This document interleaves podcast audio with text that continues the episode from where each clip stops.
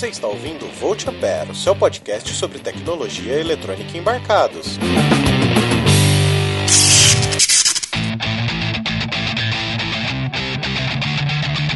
Olá, seja muito bem-vindo e muito obrigado pelo seu download. Meu nome é Adrian Lemos, eu sou técnico em eletrônica e hoje não estou sozinho. Estou aqui com Guilherme. E aí, pessoal, tranquilo? Tamo junto aí. Prazer. E também com o Roger. Olá pessoal, tudo bem? Prazer. Muito obrigado por vocês estarem fazendo parte do time Volt Ampere, estarem contribuindo conosco. Espero que essa seja uma relação duradoura entre nós.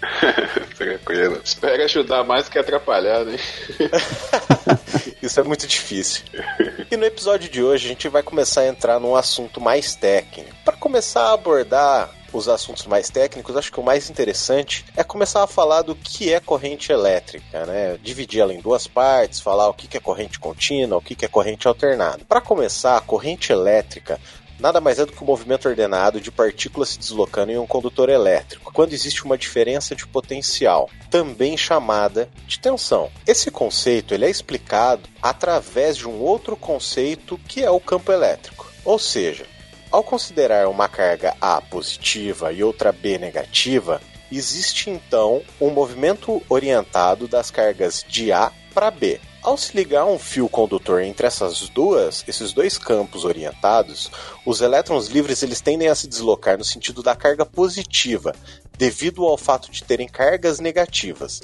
Lembrando que sinais opostos são atraídos e sinais iguais são repelidos. Dessa forma, se cria uma corrente elétrica no condutor, com o sentido oposto ao campo elétrico. Parece que ficou meio confuso, né? Mas é que tem uma parte que é chamada de sentido real da corrente elétrica e outra que é o sentido convencional. Embora existir esses dois sentidos, a mais utilizada na eletrônica é o sentido convencional, que é onde a corrente elétrica ela tem o mesmo sentido do campo elétrico, o que não se altera em nada seus efeitos com exceção do fenômeno chamado efeito Hall. Mas isso é uma coisa que a gente vai discutir bem mais para frente.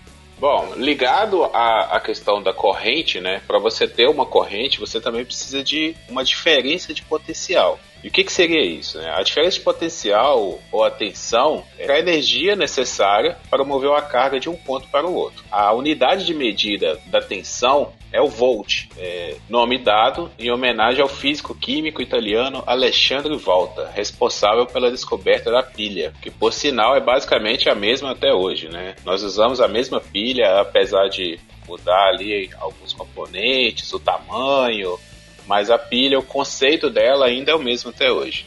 É, isso, isso que é o engraçado, né? Porque é uma coisa aí que já tem puta, bem mais de 100 anos e tem aí 200, 300 anos já e é, é o mesmo conceito até hoje, cara. Não, não houve muita modificação. Com exceção das pilhas recarregáveis, né, das baterias recarregáveis, a pilha comum, essa pilha alcalina que a gente usa, é basicamente a mesma. Sim, sim, verdade. Então, se a gente for pensar, né, é, numa tomada elétrica, né, saindo um pouquinho da pilha aí para ficar mais fácil da gente entender esse conceito, né, a gente liga a nossa lâmpada em casa numa tomada, né. Então, vamos imaginar esse seguinte conceito: pega a tomada, imagina a tomada. Agora nós ligamos a essa tomada uma lâmpada, tá? Uma lâmpada comum incandescente. Essa lâmpada, ela vai se acender. E por que que ela acende? A lâmpada incandescente, a, aquela amarelada, que hoje em dia nem usa mais, né? Que nós usamos hoje mais as lâmpadas fluorescentes ou então LED, né? As lâmpadas de LED, que também estão tomando mais espaço por ser mais econômica e tudo. Mas aquela mais antiga, ela é mais fácil ainda de, de entender esse conceito, né? Já reparou que dentro da lâmpada tem um filamento, um fiozinho quando você liga lá na tomada, aquele fio brilha e acende, né?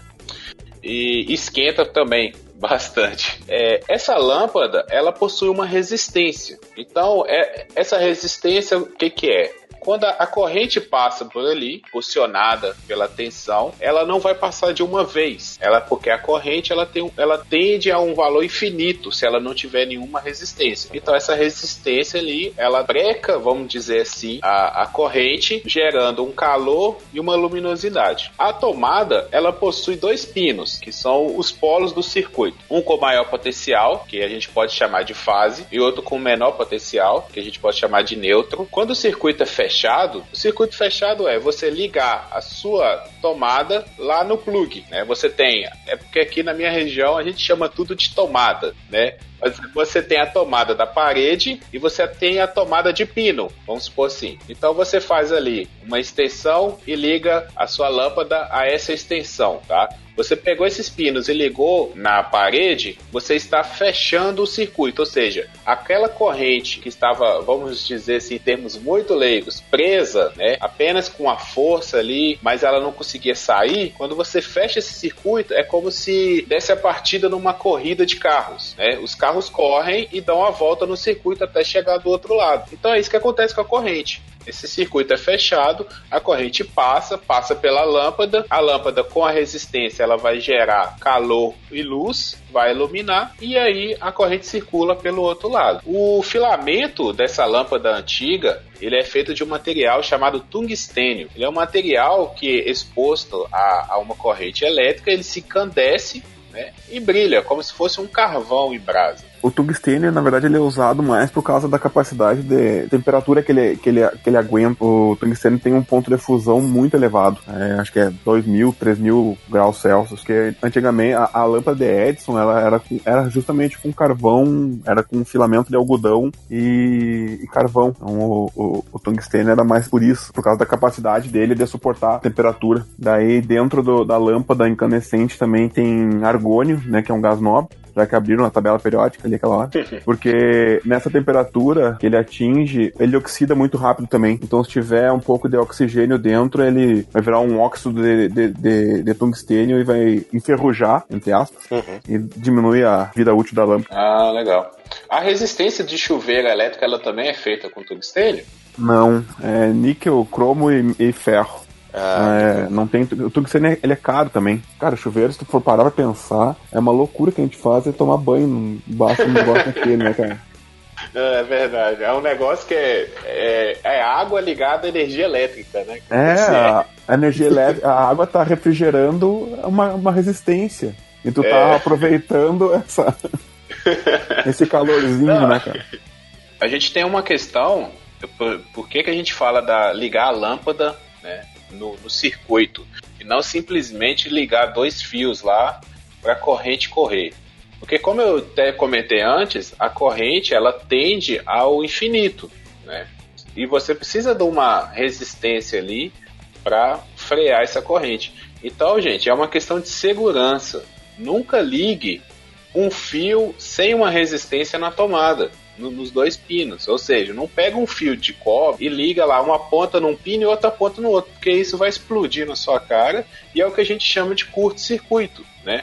porque os, os elétrons ali na corrente eles passam de forma livremente, loucamente. A resistência ela tem justamente a função de ordenar esses elétrons. É como se fosse um funil, né? Eles chegam de maneira abrupta ali, desorganizada.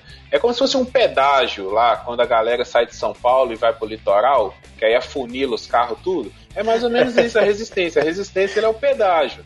Os caras vêm loucamente, a, a, o pedágio fala, não, é um de cada vez. Então vai um de cada vez na estrada.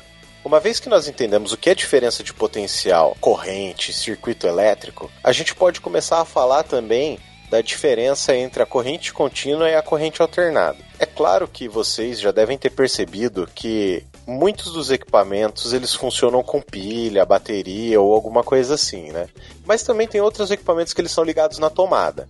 E isso ocorre porque nós podemos projetar diferentes circuitos para atender às nossas necessidades basicamente nós temos dois tipos de corrente uh, a, corrente contínua e a corrente alternada. Tá? A corrente contínua é quando o sentido da corrente é sempre o mesmo, sempre do positivo pro, pro negativo, no sentido convencional, como o Adrian já mencionou. Tá? Então a corrente contínua ela é muito útil para uh, ah, dispositivos uh, eletrônicos, como rádio, calculador, lanterna, esses que a gente usa uh, pilha. Em circuitos de corrente contínua, temos elétrons sempre circulando num único sentido, do polo positivo para o polo negativo.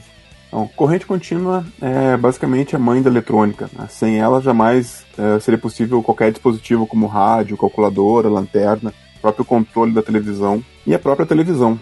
Circuitos de corrente contínua geralmente possuem baixa tensão e baixa corrente. São indicados para equipamentos portáteis e sensíveis a variações de energia, que por esse motivo não pode ser ligado diretamente na tomada que possui corrente alternada, que a gente vai ver logo a mais. Na maioria dos casos, não fornece perigo de choque elétrico. Mas, mas peraí, eu ligo a televisão na tomada. E você está dizendo que ela usa corrente contínua. C como assim? Não, é, é isso mesmo a gente liga a, a televisão na, na, na, tomada, o computador na tomada, né? qualquer desses dispositivos que eu mencionei antes. Só que dentro desses equipamentos existe um outro circuito chamado retificador de onda. Ele vai ser responsável por transformar a corrente alternada em corrente contínua. Só que isso provavelmente vai ser assunto para outro podcast, porque já é um assunto bem mais complexo do que apenas definir o que é corrente contínua e corrente alternada. E o que é corrente alternada e tensão alternada? Então, dependendo da forma que é gerada a corrente alternada, é, ela é invertida periodicamente. Então, assim, como a gente pode deduzir pelo nome, né,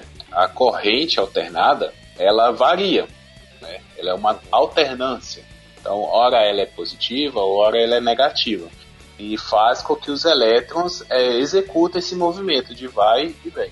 É, então eu acredito que a melhor maneira de, de tentar se ver isso é ver um plano cartesiano, onde você tem o x e o y, né?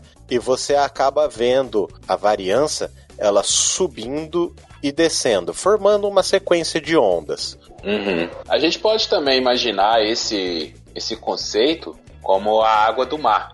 Certo. Lá na praia. Acho que quem já foi na praia ou já viu pela televisão sabe como é que funciona. Você tem aquele oceano gigante, né?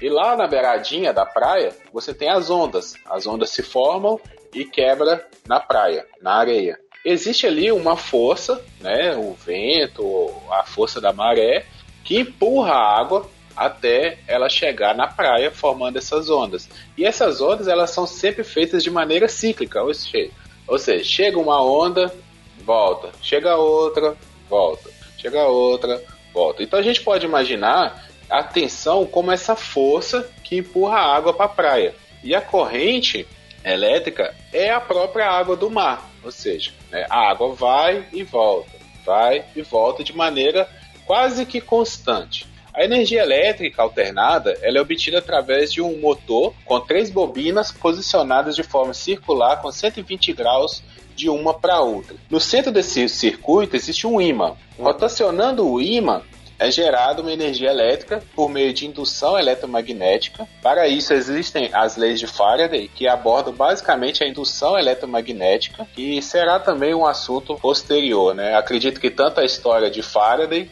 como a questão da geração de energia elétrica. Sim. Pensando em um imã como uma barra, nós temos em uma da extremidade o polo norte e na outra o polo sul. Para provocar indução na bobina, se usa rotacionar o imã. Quando a extremidade norte passa pela bobina, induz uma energia positiva.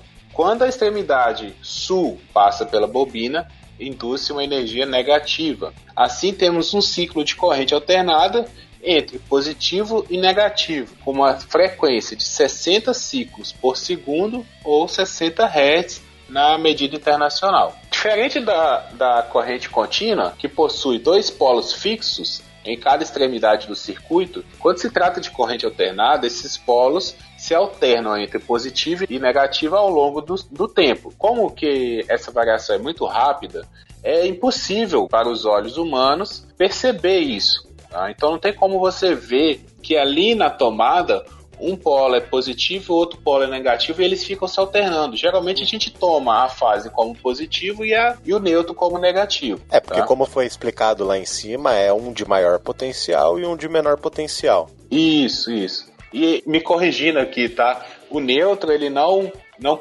não vai energia, ele só sai. Aí para esse esse esquema aí, a gente teria que ter é, uma tomada bifásica, né? Ou seja, de 220 volts, né? com duas fases sem neutro. Aí você tem essa variação aí, hora uma conduz, outra hora conduz. Isso também vai ser explicado, acho, mais para frente. A questão do gerador ali também, tá? gerador de, de usina geralmente não tem ímã também, tá? Ah, é? Ele tem um bobinado que é energizado então seria um eletroímã. É um ímã também, só que não é um ímã tradicional como a gente imaginaria, né? Na verdade, são duas bobinas, o, o, o rotor e o estator, eles são bobinados. Mas como que ele faz essa, essa troca de elétrons entre, no caso, entre, o, entre as duas bobinas? Eu acho que isso aí já é lá na, quando a gente for falar de geração. É, quando for falar de geração, mas ele é por força eletromotriz induzida. Então tu vai ter o, um, um, fluxo induzido, tensão. Então, eu, eu não lembro direito, eu não, eu não fiz cadeiras de, de geração e transmissão, mas pelo que eu lembro do, do gerador é isso aí. Ah não, beleza. Tran tranquilo, não tem problema. então, é, se a gente for voltar lá no exemplo da maré, da praia, né, é como se a gente tivesse 60 ondas batendo na areia por segundo. Tá? E se a gente sair um pouco ali da beirada da praia, né, vamos fazer o seguinte, vamos olhar pela lua, né? Não tem como a gente perceber que a maré está batendo na praia. Você só vê a água. É a mesma coisa na tomada. Então você não percebe, por exemplo, a lâmpada, ela tá piscando 60 vezes por segundo, né? Porque você tem uma variação ali. Só que o olho humano, ele não consegue perceber isso. Como foi dito, o motor de geração possui três bobinas. E o que é bobina? A bobina ela é um fio enrolado em volta de um eixo. Então você tem ali um fio enroladinho, como se fosse uma mola e por esse fio que passa a corrente elétrica e aí esse fio, essa bobina vai gerar a fase. No Brasil, a energia é distribuída para residência, né, para as nossas casas de duas maneiras. Ela pode ser 127 volts ou 220 volts, que a gente também é chamada de baixa tensão, que é a tensão da residência. Mas aí existe uma diferença, né? Por que que, por exemplo, aqui em Minas Gerais é 127 volts, em São Paulo, em alguns lugares, é 220? A maior parte é 127. Sim, mas existe uma diferença, aqui no, né? Aqui no interior do Paraná é 220. É, em Jundiaí, por exemplo, que é uma cidade próxima de Campinas aqui, é 220 fase neutro. Então, Adrian, você saberia me dizer por que, que a gente não gera energia em corrente contínua? Nós já observamos que a corrente elétrica que as usinas fornecem para nós da, até as cidades, ela é alternada e não contínua, né? O motivo é basicamente econômico. As usinas, em geral, elas são muito afastadas das cidades. E dessa maneira, a corrente elétrica ela tem que ser transportada pelos fios. E, e esse transporte ele tem que acabar sendo de uma maneira barata, né? Então, por uhum. isso que se usa a corrente alternada ao invés da corrente contínua. Além disso, dentro da própria cidade, a distribuição da corrente elétrica para as residências é mais barata dessa maneira. Além do motivo econômico, há um motivo técnico importante. Com corrente alternada, é possível que nós façamos de maneira mais simples o aumento ou a diminuição da diferença de potencial com algumas máquinas chamadas transformadores. Por exemplo, tendo aí uma tensão de 110 volts, é possível se ampliar ela para 3.000, 5.000 volts. É, tinha até uma questão, né? Sim. Que em longas distâncias com corrente contínua você vai ter não perca, porque o próprio cabo ele tem uma resistência, né? É, ele gera uma resistência suficiente que faz ter uma perda de, de eletricidade. Isso, então para coisas muito longas, eu acho que é um dos motivos também. É impossível a gente falar sobre corrente contínua e corrente alternada sem mencionar dois nomes: Thomas Edison e Nikola Tesla. Brilhante e excêntrico, o Tesla foi o autor de invenções que permitem o uso de energia como nós conhecemos hoje e sistema de comunicação em massa. Seu inimigo e ex-chefe, o estadunidense Thomas Edison, foi o icônico inventor da lâmpada elétrica, do fonógrafo e da imagem em movimento. Os dois gênios rivais trataram uma guerra decorrente na década de 1880 sobre o sistema elétrico que queria alimentar o mundo: o sistema de corrente alternada de Tesla ou o sistema de corrente contínua de Edison. Edison nasceu em fevereiro de 1847 e Tesla em julho de 1856. Além de ter nascido na mesma época, os dois partilhavam de uma, uma, outra característica incrível. Os dois eram inventores geniais. Edison registrou mais de mil patentes e Tesla chegou perto das 300 patentes. Embora revolucionário, o sistema de iluminação elétrico desenvolvido por Edison tinha um grande inconveniente. Como o sistema de alimentação era baseado em geradores de corrente contínua, não era possível utilizar um único gerador, por mais potente que fosse, para alimentar, por exemplo, uma cidade inteira, mesmo que fosse pequena. Então, cada edifício ou pequeno grupo de residências teria que ter sua própria fonte de alimentação. O fato importante é que o problema foi solucionado com a invenção do gerador de corrente alternada de Tesla. Uma solução tão presente no nosso cotidiano que custa acreditar que tenha provocado uma disputa tão intensa e carregada de ações inescrupulosas. Assim teve início a Guerra das Correntes, né? disputa que ocorreu nas últimas décadas do século XIX entre a campanha publicitária de Edison pela utilização da corrente contínua para a distribuição de eletricidade em contraposição à corrente alternada, defendida por George Westinghouse e Nikola Tesla. Durante a disputa, Thomas Edison chegou a eletrocutar um elefante em praça pública para provar os riscos da corrente alternada. Que filho da puta, né, cara? É. Puta que Não, é, é a, a questão do a cadeira elétrica também. Ele não inventou a cadeira elétrica para o condenado morrer de uma forma mais humana ou sem dor. Ele inventou a cadeira elétrica justamente para provar que a corrente alternada era perigosa. cara, o, cara da... o, o, Thomas Edison ele merece um programa só dele, cara. Porque. o Tesla ele... também. É, também. Na, na, verdade, os dois vão ganhar praticamente o um programa junto, né? Porque, cara, mas o Thomas Edison, cara, ele foi um grandíssimo filho da puta, velho. É aquele americano que a gente é, adora odiar, né? Exato. É aquele que você fala assim, tinha que ser norte-americano, esse filho da puta. Tem uma outra história também que, uh, assim, o, o, o, sistema de corrente contínua de transmissão, tu não consegue ali, como já foi dito antes, uh, fazer uma transmissão muito longa, porque uhum. por causa das perdas, né? Na, da perda ômica no cabo e tudo mais. O Thomas Edison contratou o Tesla para solucionar esse problema e disse que se ele solucionasse o problema, ele ia dar, se eu não estou enganado, 50 mil dólares, que na época, ali no final do século XIX, era uma fortuna, né? Era muito dinheiro. Daí o que, que foi que aconteceu? O Nikola Tesla desenvolveu o sistema de corrente alternada para fazer a, a transmissão de energia e quando ele apresentou pro, pro chefe dele, o cara disse, ah, eu tava só brincando, tu não entende o humor americano, é, esses austríacos não entendem o, o senso de humor americano. Por isso que o Tesla vendeu a ideia dele pro Westinghouse. E o Westinghouse comprou a ideia tanto do gerador quanto do, dos, dos, transformadores, né? Que a gente vê hoje tão comum ver transformador na rua. Foi o George Westinghouse que comprou a ideia do, do, do Tesla. Em outros aspectos da vida pessoal e dos procedimentos laborais, eles eram tão opostos quanto os polos do imã com seu curso de engenharia na Escola Politécnica de Graz, na Áustria, o Tesla teve uma formação universitária nos padrões acadêmicos da época e uma rica vida cultural. Quando estava no segundo ano da faculdade, esboçou para o seu professor de física a possibilidade de um motor de corrente alternada para superar as dificuldades apresentadas pelos comutadores dos motores de corrente contínua. Não só dos comutadores, mas como também quem já trabalhou com motor de corrente contínua sabe que as escovas e todo o sistema de comutação ele é o que geralmente dá problema em um motor de corrente contínua. O motor do Tesla não teria esse problema. Tanto que é o motor que hoje a gente usa em 90% ou mais das aplicações industriais, é o motor de corrente alternada inventado pelo Tesla. No auge da sua carreira, Tesla era carismático, educado, inteligente. Ele falava várias línguas e tinha amigos como Mark Twain, Rudyard Kipling e naturalista John Moore. Mas Tesla também podia ser arrogante e era conhecido por ser uma aberração higiênica. Em seus últimos anos, em seus tiques obsessivos, como o medo de brincos de mulheres, por exemplo, ficaram mais fortes e ele morreu pobre sozinho em um hotel em Nova York. Edison elaborava seus inventos por meio de tentativas e erros. Não tendo formação científica e tecnológica formal, nem mesmo uma vida cultural que merecesse destaque, só podia contar com a sua inata e impressionante capacidade para inventar dispositivos tecnológicos. Edson, por sua vez, era uma pessoa introvertida, com poucos amigos íntimos. Ele também tinha acesso de raivas que exibia amplamente com seus ataques ferozes contra Tesla durante a Guerra das Correntes. Bom, é uma coisa que dá para ver com um cara que eletrocuta um elefante em praça pública, né? Sim.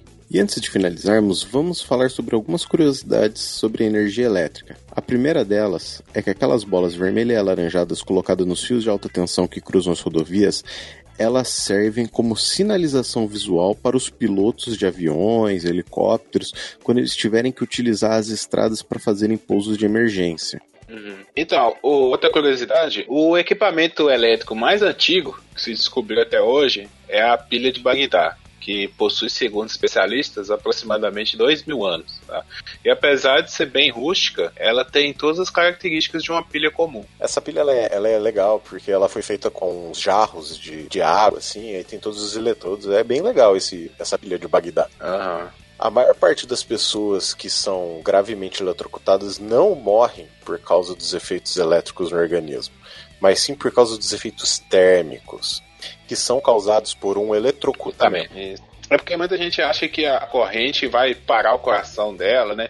E muitas vezes o perigo é a queimadura, né? Que ela queima sim, os órgãos sim. dentro da pessoa.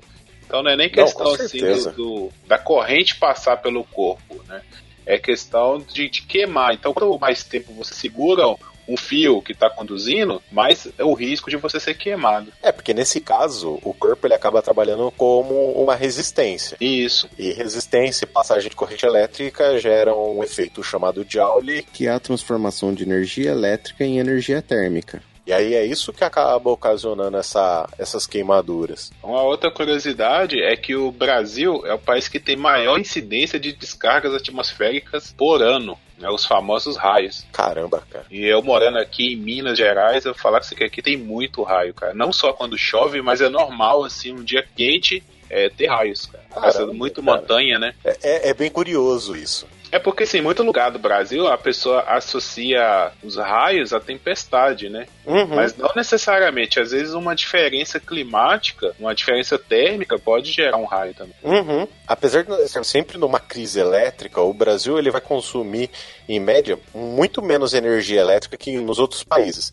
Principalmente porque nossos invernos não são tão rigorosos como em países norte-americanos ou do hemisfério norte, aonde nesses países o consumo cresce cresce devido à grande quantidade de aparelhos para aquecimento de ambiente. A gente não usa equipamento para aquecer, mas a gente usa muita geladeira, né? O freezer. Pra... E não só a geladeira, mas tem também o ar-condicionado, né? Isso, é. Então acho que aí, Mas faz sentido também, porque para você esquentar, eu acho que você precisa de mais energia do que para refrigerar. Pode ser. Até porque para esfriar, no caso de um, de um ar-condicionado, o efeito térmico é feito a partir de um motor, mas é por compressão de ar, né? É, e para esquentar é uma resistência, né, geralmente. É, o efeito de Joule puramente dito, como, como nós estávamos falando lá em cima. É, tem uma aqui, uma curiosidade, que é de utilidade pública, que é geladeiras e freezer consomem mais energia se estiverem próximas ao fogão, pois precisam compensar o calor à sua volta e para isso consomem mais energia. Ou seja, tem gente que coloca o fogão em frente à geladeira. Isso é um erro. O bom é você colocar o fogão numa parte da,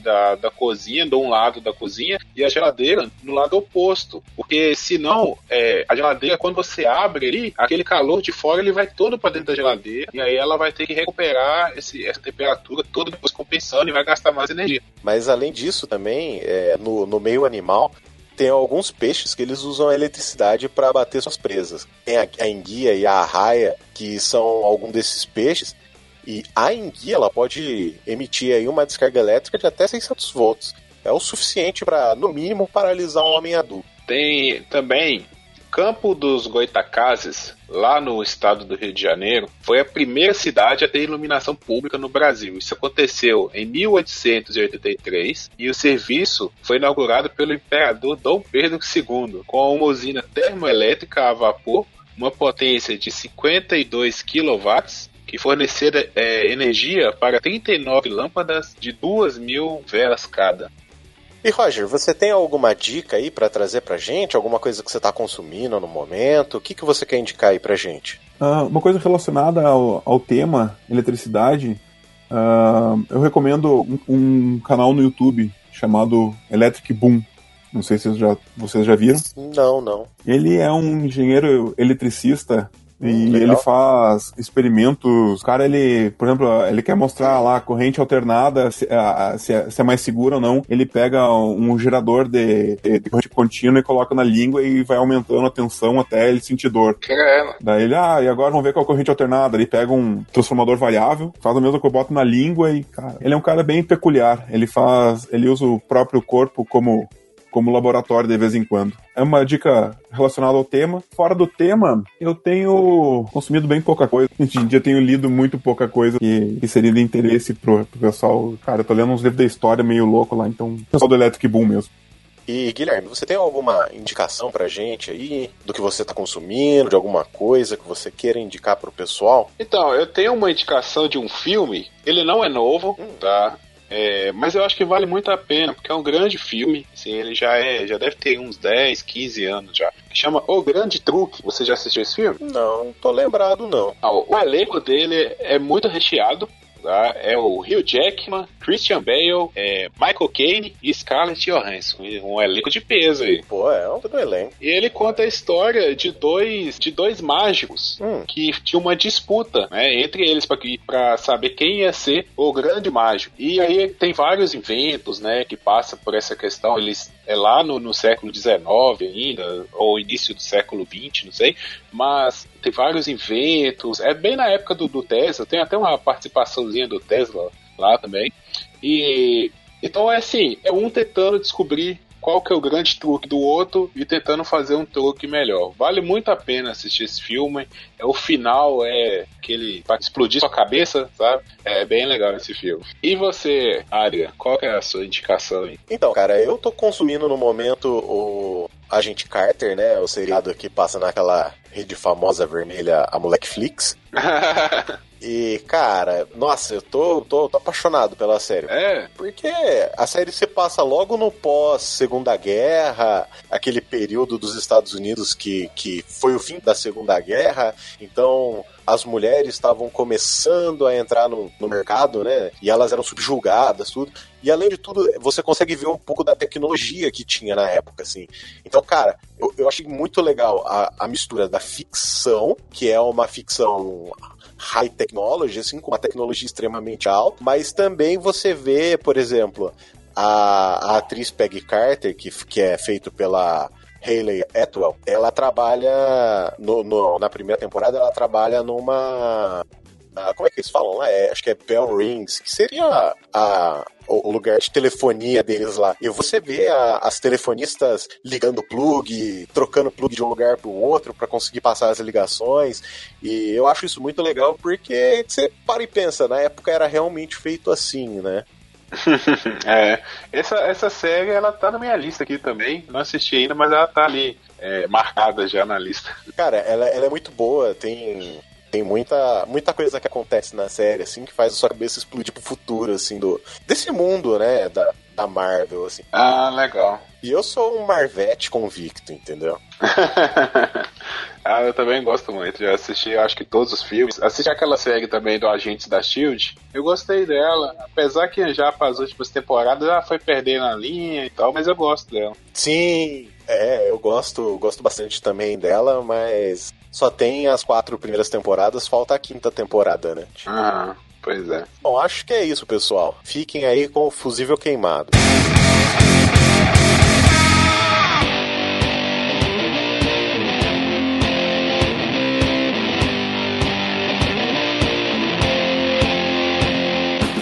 Seja bem-vindo ao Fusível Queimado. Primeiramente, gostaria de agradecer novamente o seu download e agradecer também ao Roger Manrique. Você encontra ele no arroba Roger Manrique. E o Guilherme Andrade, que além de estar participando aqui com a gente, ajudar a gente na pauta, ele também faz parte do Papo de Calçada, que é um podcast sobre assuntos diversos. Você encontra ele no arroba Gui Papo Calcada. Além disso, também este programa é um oferecimento de Exatronic Soluções em Eletrônica, precisando de layout, desenvolvimento de placas de circuito impresso, além também da montagem de pequenos protótipos e manutenção, nós estamos aqui para lhe ajudar e oferecer o melhor serviço com o melhor custo-benefício.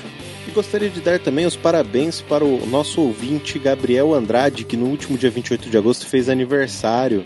Parabéns, Gabriel. Muito obrigado por nos ouvir. Caso você queira dar os parabéns para ele também atrasado, você encontra ele no arroba H underline Briel underline com dois E's e dois L's lá no Twitter. Caso você tenha gostado ou não tenha gostado, queira nos mandar um feedback, envie um e-mail para voltampere.exatronic.com.br ou por aqui pelo nosso Twitter mesmo, que é arroba voltamperepod. Não deixe de assinar o nosso feed no seu agregador de podcasts, que consta lá no nosso site, que é exatronic.com.br. É Exa com H e Tronic com C mudo. Avalie-nos também no iTunes. Dessa maneira você nos ajuda a alcançar mais pessoas e nos envia sugestões de pauta. Um abraço e até o próximo programa.